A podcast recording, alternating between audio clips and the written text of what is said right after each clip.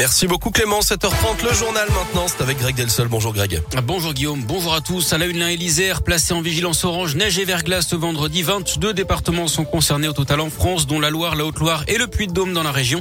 Circulation difficile hein, ce matin dans le budget et dans les terres froides en Isère à partir de 400 mètres d'altitude avec 5 à 10 cm de neige attendue par endroit. C'est compliqué également ce matin dans le Beaujolais et les monts du Lyonnais, notamment sur la 89 avec une visibilité réduite. Peu de chance en revanche de voir la neige tenir à Lyon et dans l'agglomération en pleine.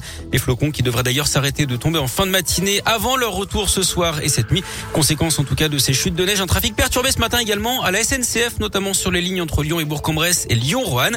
Et puis du côté des TCL, le tram T4 ne circule plus entre le lycée Jacques Brel et l'hôpital Fézin-Vénitieux. Là, c'est à cause d'un obstacle sur les voies. La reprise de la circulation est estimée à midi. En attendant, des bus relais sont mis en place. Ils ne veulent pas se laisser faire. Les habitants du quartier de Montchat, dans le troisième arrondissement de Lyon, se mobilisent. Deux mois après l'effondrement impressionnant d'un immeuble route de Genasse, le collectif de Montchat craint que la situation ne se répète. Et pour cause, hein, ce n'est pas la première fois qu'un chantier du même type semble être à l'origine de dégradation sur les maisons voisines. L'année dernière, Simon Lévesque a dû quitter sa maison après un affaissement. Des travaux étaient en cours sur le terrain d'à côté.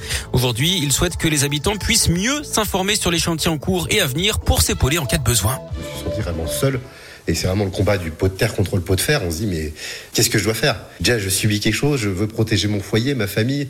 Et d'un autre côté, euh, il faut quand même euh, dire, bah, mon expérience était peut-être douloureuse, mais il faut éviter que ça arrive aux autres. Ce qu'on veut pas, c'est que euh, ça soit fait n'importe comment et ni fait ni à faire. Si ça arrive une fois, deux fois, trois fois, l'objectif, c'est peut-être aussi de se poser la question, est-ce qu'il n'y a pas quelque chose à faire en amont pour éviter de telles catastrophes, pour l'instant qui ne sont que matérielles, mais qui pourraient être humaines malheureusement un jour ou l'autre. Et je pense qu'il faut éviter d'arriver à avoir une mort sur la conscience pour agir. Le collectif souhaite notamment faire évoluer la loi pour rendre obligatoire des études, pas seulement sur les sols, mais aussi sur les bâtiments à proximité du chantier. Dans le quartier de Montchat, certaines maisons sont construites en pisé et donc particulièrement fragiles. Vous retrouvez plus d'informations sur radioscoop.com. La baisse des prix du carburant aujourd'hui, moins 18 centimes. La mesure va durer 4 mois. Les tarifs avec les remises sont bel et bien affichés hein, sur les totems aux entrées des stations, contrairement à ce qu'avait annoncé le gouvernement dans un premier temps. Du sport du foot, ciao la Juve, bonjour le PSG, l'OL féminin a battu la Juventus Turin 3 hier soir à l'OL Stadium, début signé Egerberg, Malard et Macario. Les Fenotes ont donc réussi à remonter leur défaite du match aller de Buzyn. Elles se sont qualifiées pour les demi-finales de la Ligue des Champions où elles affronteront le PSG, ce sera le 23 ou le 24 avril.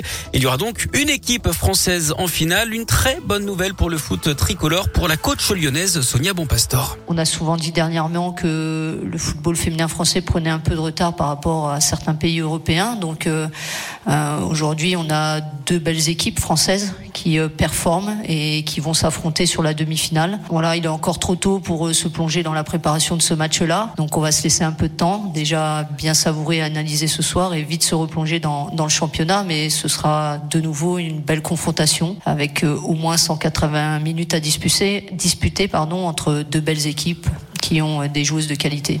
L'autre demi-finale de cette Ligue des Champions opposera le FC Barcelone à Wolfsburg et en championnat, les Fenotes, elles joueront à Guingamp dimanche à midi 45.